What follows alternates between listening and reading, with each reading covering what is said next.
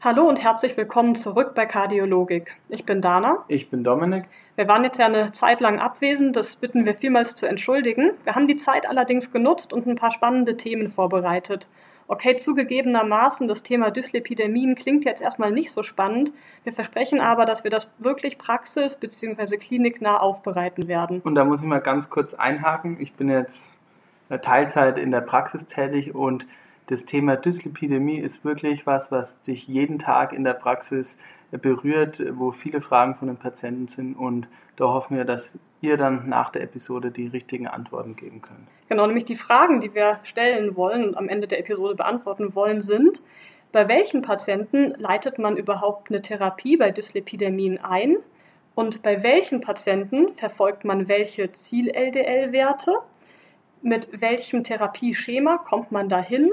Und was macht man, wenn ein Patient, der Statine einnimmt, sich bei euch wegen Myalgien vorstellt? Okay, Thema Dyslipidemien. Warum sagen wir nicht einfach Hypercholesterinämie? Weil die Hypercholesterinämie des Gesamtcholesterins eigentlich nur eine Form von Dyslipidemien ist. Es gibt noch mehr. Es gibt ja die Hyper-LDL-Cholesterinämie, es gibt die Hypertriglyceridämie, dann gibt es gemischte Formen, also gemischte Hyperlipoproteinämien. Es gibt auch die HDL-Cholesterinerniedrigung, die isoliert auftreten kann. Die ist allerdings kein unabhängiger kardiovaskulärer Risikofaktor. Anders als die Lipoprotein-A-Erhöhung. Das Lipoprotein-A ist ja ein LDL-Partikel und von dem weiß man heutzutage, dass es ein unabhängiger Risikofaktor ist. Das heißt, auch in der Diagnosenliste bei den kardiovaskulären Risikofaktoren kann man die Lipoprotein-A-Erhöhung durchaus als einzelnen Unterpunkt aufnehmen. Bevor wir jetzt gleich auf die Therapie zu sprechen kommen, eine Sache vorweg. Es gibt Ursachen für sekundäre Fettstoffwechselstörungen, also andere Erkrankungen, die das bedingen können. Das sind am häufigsten ein Diabetes, eine Niereninsuffizienz, eine Hypothyreose und cholestatische Lebererkrankungen, die aber so eine Pseudo-LDL-Cholesterinerhöhung machen. Seltener kommen ähm, sekundäre Fettstoffwechselstörungen bei Lymphomen, beim Cushing-Syndrom oder bei Porphyrie vor. Wenn man so eine sekundäre ähm, Fett Fettstoffwechselstörung hat, sollte man natürlich primär die Grunderkrankung therapieren.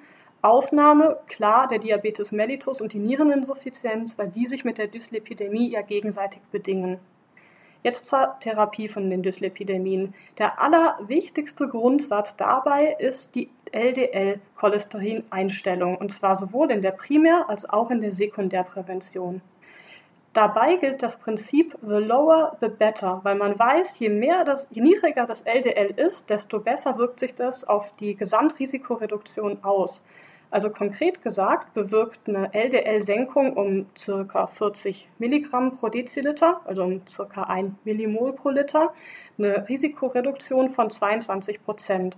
Und selbst wenn man ein schon eigentlich niedriges LDL noch weiter senkt, sinkt auch das kardiovaskuläre Risiko. Dabei haben aber jetzt nicht alle Patienten den gleichen Ziel-LDL-Wert. Genau, es ist so, wenn ihr jetzt im Krankenhaus seid, in der Praxis, wie auch immer, der Patient sitzt vor euch und ihr macht euch Gedanken, was habe ich für ein Ziel. Ähm, es ist letztendlich so, dass empfohlen wird, für jeden Patienten mh, hm, den in eine Risikogruppe ähm, einzuordnen und als Hilfestellung kann man das sogenannte Score-Chart verwenden. Das ist ein ähm, Chart für die europäische Bevölkerung. Das gibt es sowohl für ähm, die Bevölkerung mit niedrigem kardiovaskulären Risiko als auch für die Bevölkerung mit hohem kardiovaskulären Risiko.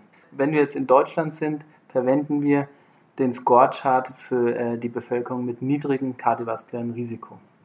Das ist ein Chart, in dem geht das Geschlecht ein, der Raucherstatus, der systolische Blutdruck, das Alter und das Gesamtcholesterin. Was sagt mir der, dieser Score? Der gibt letztendlich ähm, eine Abschätzung über das 10-Jahres-Risiko für ein ähm, erstes tödliches atherosklerotisches Ereignis. Ähm, das kann man machen und letztendlich kann man dann seinen Patienten in einzelne äh, Gruppen einteilen. Ein niedriges Risiko ist ein berechneter Score von unter 1%.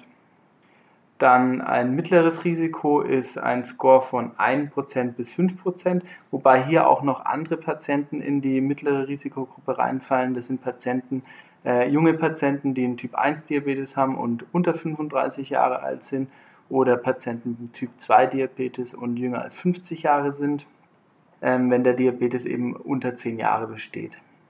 Ein hohes Risiko ist ein Score von 5 bis 10 Prozent oder auch Patienten mit ähm, Diabetes mellitus ohne Organschäden, aber einer Dauer von über 10 Jahren, eine mittelschwere ähm, chronische Niereninsuffizienz, eine GFR von 30 bis 59 und auch Patienten mit einer familiären Hyperlipidämie ohne andere Hauptrisikofaktoren. Dann gibt es noch die Gruppe das sehr hohe Risiko. Das ist letztendlich ähm, ein Score von über 10%. Aber auch hier fallen wieder noch andere Erkrankungen mit rein, und zwar ein Diabetes mellitus mit Organschäden und mehr oder gleich drei Hauptrisikofaktoren oder einem frühen Beginn vom Typ 1 Diabetes mit einer Dauer von mehr als 20 Jahren und die schwere Niereninsuffizienz. Und jeder Patient, der eine dokumentierte arteriosklerotische Gefäßerkrankung hat in der Anamnese, der ähm, ist per se auch in der sehr hohen Risikogruppe. Wenn man sich das das erste Mal jetzt anhört, ist vielleicht ein bisschen durcheinander. So, wenn man wirklich nur die absoluten Basics dazu wissen will, muss ich wissen, ich nehme mir meinen Patienten, mache den Score-Chart und habe niedriges, niedriges Risiko unter 1%, mittleres Risiko 1 bis 5%, hohes Risiko 5% und sehr hohes Risiko äh, hohes Risiko 5 bis 10 Prozent und hohes Risiko über 10 Prozent. Dann hat man schon mal so eine grobe Einteilung. So, was sind jetzt meine LDL-Zielwerte? Letztendlich ist es so, bei der Gruppe mit niedrigem Risiko habe ich ein Ziel vom LDL von unter 116 Milligramm pro Deziliter. Die mittlere Risikogruppe hat ein Ziel von 100, unter 100 Milligramm pro Deziliter. Die Gruppe mit hohem Risiko hat ein Ziel von unter 70 Milligramm pro Deziliter und die Gruppe mit sehr hohem Risiko hat einen Zielwert von unter 55 Milligramm pro Deziliter. Eine kleine Besonderheit gibt es hier. Habe ich einen Patienten, der innerhalb von zwei Jahren zwei ähm, arteriosklerotische Ereignisse hatte, dann habe ich sogar ein Ziel von unter 40 Milligramm pro Deziliter, was aber schon wirklich im Alltag eher schwer zu erreichen ist. Wenn man jetzt die Zielwerte hat, muss man natürlich letztendlich auch mal langsam ran an die Therapie und die geht folgendermaßen. Genau. Schritt 1 bei der Therapie ist, wie Dominik es gerade ausgeführt hat, erstmal den Ziel-LDL definieren. Dann ist der erste eigentliche Therapieschritt, zumindest bei den meisten Patienten, die Lebensstilmodifikation. Dazu ähm, gehört unter anderem die Reduktion der Zufuhr gesättigter Fettsäuren, also vor allem tierischer Fette. Das spielt die allergrößte Rolle. Verzicht auf Alkohol und Reduktion der Zufuhr von schnell resorbierbaren Kohlenhydraten.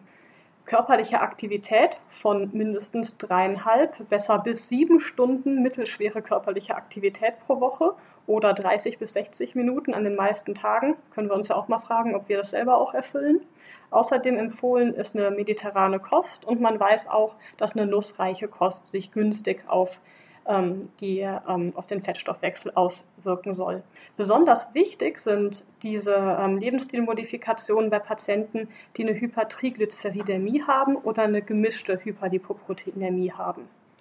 Wenn unter Lebensstilmodifikation der Ziel-LDL-Wert nach vier bis sechs Wochen nicht erreicht sein sollte, sollte man eine Statintherapie einleiten. Eine wichtige Ausnahme hier ist, dass Patienten, die in die Gruppe vom hohen und sehr hohen Risiko fallen und besonders die Patienten, die ein akutes Coronarsyndrom erleiden, direkt ein Statin zusammen mit dem ersten Schritt der Lebensstilmodifikation bekommen sollen.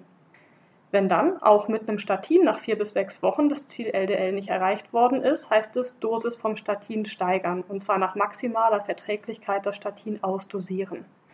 Wenn auch damit das Ziel LDL nicht erreicht worden ist, ECT-MIP ergänzen. Wenn damit das Ziel LDL immer noch nicht erreicht ist, dann kann man an die PCSK9-Antikörper denken. Was das ist, da sage ich gleich noch was zu. Allerdings die, ähm, sind die Indikationen für PCSK9-Antikörper noch relativ eng umschrieben. Einfach ist es bei Patienten mit einer homozygoten ähm, familiären Hypercholesterinämie. Die können einen PCSK9-Antikörper sowohl zur Sekundär- als auch zur Primärprophylaxe bekommen.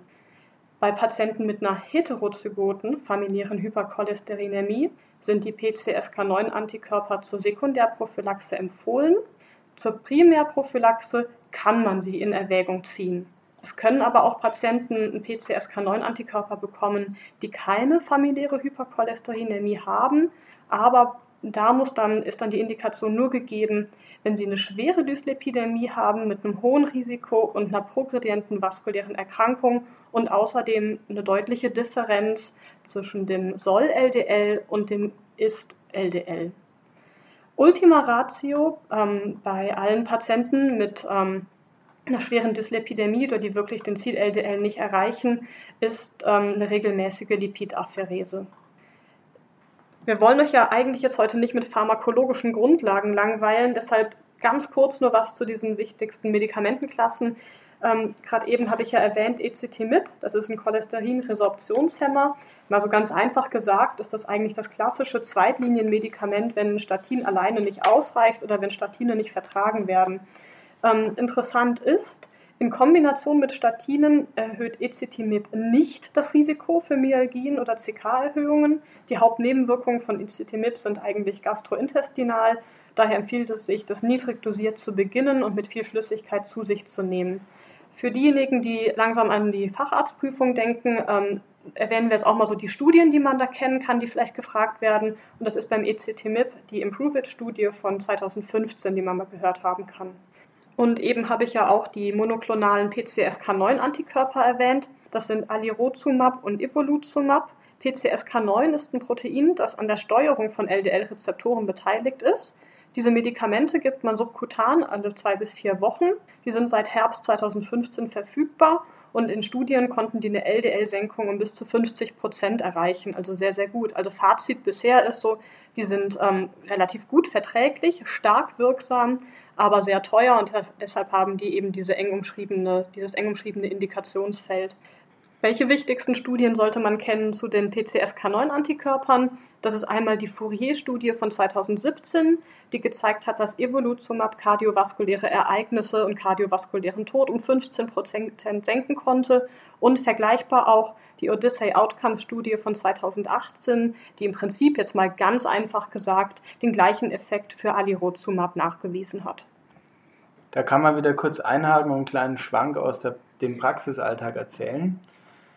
Letztendlich ist es ja häufig, dass man Patienten hat, die eben auf Statine nicht ansprechen oder sagen, ich habe jetzt 15 Statine ausprobiert und ich vertrage sie einfach nicht. Es gibt dann ein neues Medikament, das ist die Bempeduinsäure. Und zwar kann man die alleine geben oder vorwiegend auch in Kombination mit dem Ezetimib. Ähm, wenn man sie alleine gibt, zeigt die Studienlage, dass die LDL-Senkung ähm, 28% beträgt wenn man sie gemeinsam mit dem Ezetimib ähm, gibt, dann hat man sogar eine LDL-Senkung um 38 Prozent. Das ist also eine gute Alternative bei Patienten, die Statine nicht vertragen oder bei denen, die ich meinen Zielwert nicht erreiche. Was macht die äh, Bempeduinsäure? Die hemmt letztendlich das Enzym ATP-Citratlyase. Das muss man sich nicht merken, aber es ist ganz interessant, dass es eben im gleichen Stoffwechselweg ähm, vorhanden ist wie die ähm, HMG-CoA-Reduktase, die ich ja mit den CSE-Hämmern ähm, eben inhibiere.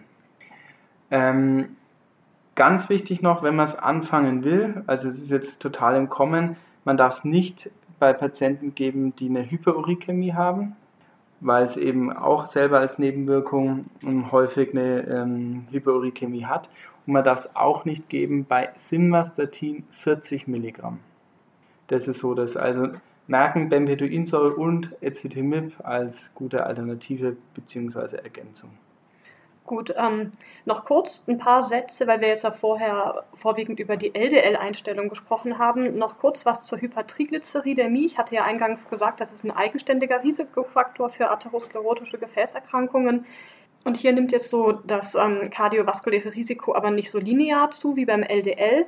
Man kann aber sagen, dass ähm, Triglyceridwerte unter 150 Milligramm pro Deziliter eher als günstig gelten und dass bei Triglyceriden größer 400 Milligramm pro Deziliter immer eine Therapie eingeleitet werden sollte und bei Hochrisikopatienten schon ab Werten von 200.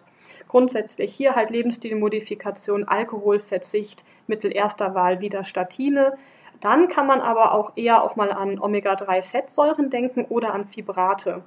Fibrate mit den Hauptvertretern Gemfibrozil und Phenofibrat ähm, sind Medikamente, die eher ähm, schlecht vertragen werden. Also ähm, Nebenwirkungen, die häufig auftreten, sind gastrointestinal, Exantheme auch. Seltenere ähm, Nebenwirkungen sind eine Erhöhung der Transaminasen, Entstehung von Gallensteinen und Myopathien. Zum Risiko der Myopathien aber ähm, sollte man sie nicht, wenn möglich, nicht mit Statinen kombinieren. Die Kombination von Gemfibrozil mit Statinen ist sogar kontraindiziert. Und zu den Omega-3-Fettsäuren, ähm, da gibt es Daten vor allem aus der Reduced-Studie, die eine Reduktion von kardiovaskulären Ereignissen gezeigt hat. Allerdings ist da die Datenlage letztlich umstritten. Und dann gab es ja noch die ähm, isolierte HDL-Cholesterin-Erniedrigung, die ja wie gesagt kein eigenständiger Risikofaktor ist. Ähm, deshalb macht es auch keinen Sinn, ein niedriges HDL anheben zu wollen. Zu ein paar Medikamenten habe ich jetzt ja ein bisschen was erklärt, aber die wichtigste Medikamentengruppe habe ich jetzt bisher unerwähnt gelassen, nämlich die Statine. Die wirken durch eine kompetitive Hemmung der Beta-HMG-Koalreduktase und dadurch wird weniger LDL gebildet. Außerdem haben die noch andere positive Wirkungen, nämlich dass es konsekutiv zu einer stärkeren Expression von LDL-Rezeptoren kommt, was auch wiederum den LDL-Plasmaspiegel senkt und sie wirken plaque-stabilisierend. Man unterscheidet ja bei Statinen starke und schwachwirksame Statine. Ein schwachwirksames Statin ist zum Beispiel Simvastatin, ein stark wirksames ist Atorvastatin, aber Rosuvastatin ist noch stärker wirksam als Atorvastatin. Ähm, schwachwirksame Statine können ähm, den LDL-Spiegel so durchschnittlich um 30 Prozent senken, starke um 50 Prozent, wenn man dann noch Ezetimib dazu geht, äh, gibt um 60 Prozent. Aber die 60 Prozent können als Bemerkung PCSK9-Antikörper auch als Monotherapie senken. Ganz wichtig bei Statinen zu wissen sind die Interaktionen. Die werden nämlich ähm, über ähm, Zytochrom 3a4 verstoffwechselt. Und wenn man es kombiniert mit anderen Medikamenten, die auch darüber verstoffwechselt werden, führt das wirklich zu einem erhöhten Risiko für Myopathien und sogar bis hin zur Rhabdomyolyse. Und wenn man sich jetzt die Medikamentenliste anschaut, mit denen Statine interagieren können, werden wir einige wiederfinden, die wir häufig in der Kardiologie brauchen. Bei der Episode über das Amiodaron haben wir es ja auch schon mal so ein bisschen erwähnt. Man kann sich einfach gesagt merken, dass es einmal die Calcium-Antagonisten sind, Verapamil, Diltiazem, Amlodipin und so weiter. Dann gibt es die große Gruppe der Anti-Infektiva, also vor allem die Azole, Itraconazol, Ketoconazol. Gut, die sehen wir jetzt in der Kardiologie nicht ganz so häufig, aber das sind sehr, sehr potente Inhibitoren vom CYP3A4 ebenso auch HIV-Protease-Inhibitoren und Makrolide, Erythromycin, Clarithromycin. Also sobald man diese Antiinfektiva gibt, kann das wirklich zu einer dramatischen Wirkungsverstärkung von Statinen führen. Und auch noch andere Medikamente, ähm, die auch darüber verstoffwechselt werden, sind eben Amiodaron, Ranolazin, Gemfibrozil, Marcumar, alles Medikamente, die wir häufig sehen in der Kardiologie, Cyclosporin bei Herztransplantierten zum Beispiel und natürlich bekannterweise der Grapefruitsaft. Ähm, am stärksten davon betroffen sind Atorvastatin, Simvastatin und Lovastatin, weil die nahezu ausschließlich über CYP3A4 verstoffwechselt werden. Bei Fluvastatin ist es etwas weniger, weil das auch über andere Enzyme geht. Und Pravastatin ähm, ist davon eigentlich ausgenommen, weil das geht ähm, grundsätzlich nicht über Zytochrom P450 Enzyme. Was mache ich denn nun, wenn sich ein Patient, das ist mal ein ganz klinisches Szenario ähm, vorgestellt, ein Patient, der Statine nimmt, wegen Myalgien bei euch vorstellt? Erster Schritt ist, evaluieren aus der Anamnese, ob wohl wirklich die Statine die Myalgien ähm, bedingt haben oder ob ähm, die Beschwerden anderer Ursachen sind und eine CK bestimmen. Ähm, wir wissen ja, dass körperliche Anstrengung die CK erhöhen kann, sogar sehr stark. Deshalb sollte zwischen der ähm, körperlichen, letzten körperlichen Aktivität und der CK-Bestimmung mindestens eine Woche liegen. Dann gilt, wenn die CK deutlich erhöht ist, sprich mehr als das Vierfache des oberen Grenzwerts, sollte man das Statin sechs Wochen pausieren und auch bis die CK und die Symptome normalisiert sind. Dann kann man ein zweites Statin probieren oder also ein schwächere, schwächer wirksames Statin oder man bleibt bei einem ähm, potenten Statin, das kann man dann zum Beispiel alle zwei Tage oder ein bis zweimal wöchentlich verschreiben. Wenn die CK mit den Myalgien erhöht ist, aber nicht über das Vierfache der Norm, sondern nur unter dem Vierfachen der Norm, dann pausiert man Statin nicht für sechs Wochen, sondern nur für zwei bis vier Wochen, wieder bis CK und Beschwerden normalisiert sind. Und dann ebenso kann man auch auf ein schwächer wirksames wechseln oder ein potentes ein bis zweimal die Woche geben. Ähm, wenn unter dieser Umstellung auf ein schwächer wirksames Statin die Symptome wiederkehren, dann kann man auch nochmal ein drittes Statin versuchen, also wirklich sich so rantasten, welches Präparat der Patient vielleicht verträgt. Ähm, oder wenn es gar nicht geht, auf Ecetinib wechseln. Ist zwar nicht das Thema der heutigen Episode, aber weil es so wichtig ist und wir es eben einmal erwähnt haben, was, wenn ein Patient wirklich wegen einer Rhabdomyolyse kommt. Rhabdomyolyse ist ja Zerfall von Skelettmuskulatur mit der drohenden Gefahr von einem Nierenversagen. Man findet da im Blut massiv erhöhte CK-Werte, die häufig nicht mehr messbar sind, erhöhte LDH und Myoglobin. Therapie, ähm, die allerwichtigste Therapie ist Ursachenbehebung Volumen in hohen Mengen geben. Also wir reden hier von mehreren Litern, Kontrolle von Elektrolyten und pH, eine Azidose eventuell ausgleichen, Urinalkalisierung. Ziel-pH ähm, gilt dabei im Urin über 6,5 und Ultima Ratio Dialyse, einfach mal um es erwähnt zu haben, weil es so wichtig ist. Wenn wir jetzt aber mal nicht von Patienten sprechen, die sich wegen Beschwerden vorstellen, ähm, wann sollte man denn grundsätzlich, ähm, wenn es jetzt um Lipidtherapie geht, die Lipidwerte bestimmen, die CK-Werte bestimmen und die Leberwerte bestimmen. Also da ist es letztendlich so, dass ich vor, ich sage jetzt mal, medikamentösen Therapie beginne. Wenn wir jetzt aufs LDL schauen, sollten laut den Leitlinien mindestens zwei Blutentnahmen erfolgt sein mit Bestimmung der Fettwerte und die sollen im Abstand, da ist ein relativ großer Abstand angegeben, ein bis zwölf Wochen. Ja. Eine Ausnahme ist, ein akutes Coronarsyndrom oder Patienten, ihr erinnert euch an vorhin, mit einem sehr hohen Risiko. Hier kann ich sofort eine Therapie beginnen. Während der Therapie sollte dann eine Kontrolle nach acht Wochen erfolgen und dann eigentlich nur, ähm, wenn ich die Medikation nochmal anpasse. Ansonsten sind, wenn ich mein Ziel erreicht habe, mein Ziel LDL, jährliche Kontrollen absolut ausreichend. Ein anderer Wert, den ich unter der Therapie ähm, kontrollieren sollte, ist, ähm, sind eben die Leberwerte. Da ist es vor allem die ALAT. Und zwar ähm, hier auch Kontrolle vor Therapiebeginn und dann nach 8 bis 12 Wochen nach Therapiebeginn. Und dann eigentlich nur bei Verdacht auf eine Lebererkrankung. Was mache ich, wenn jetzt meine Leberwerte ansteigen unter der Therapie? Da gibt es einen Cut-off, also ihr schaut auf euren Referenzwert. Ist es weniger als dreifache erhöht, einfach weitermachen mit der Therapie und nochmal in vier bis sechs Wochen kontrollieren. Wenn es mehr als dreifach erhöht ist, dann absetzen oder wenigstens eine Dosisreduktion machen und eine erneute Kontrolle nach vier bis sechs Wochen. Der andere eben häufig ähm, vorkommende ähm, Wert, der kontrolliert werden muss, ist die, oder was heißt nicht kontrolliert werden muss, aber immer im Zusammenhang mit den Statinen steht, ist die CK. Da hat ja die Dana schon kurz was dazu gesagt.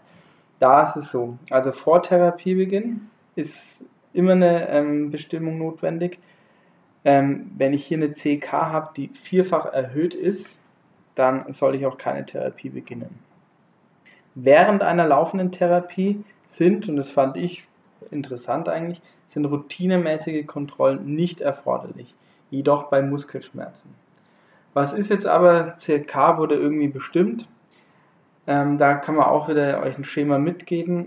Da würde ich so machen, ich schaue, ist die CK über das Zehnfache erhöht, dann würde ich unabhängig von äh, Symptomen die Therapie abbrechen und eine Kontrolle nach zwei Wochen machen. Dann ist es weniger als vierfach erhöht, muss man eben unterscheiden. Asymptomatisch, dann kann man es fortführen. Symptomatisch, ähm, dann sollte man es ähm, pausieren.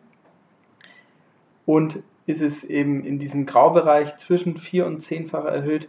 Da soll man dann eben auf den Patienten schauen, ist er asymptomatisch, kann die Therapie fortgesetzt werden unter regelmäßiger Kontrolle der CK dann.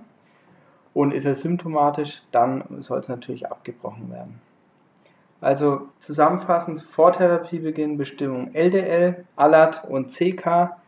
Während der Therapie ist eigentlich nur eine einmalige Kontrolle von der ALAT notwendig und LDL jährlich. Ansonsten eben nur bei Beschwerden.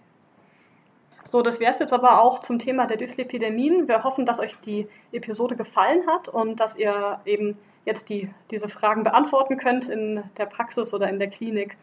Wir freuen uns sehr auf die nächste Episode. Da geht es nämlich so um das Einmaleins mit Schrittmachern und in der Episode danach geht es um Schrittmacher-Notfälle.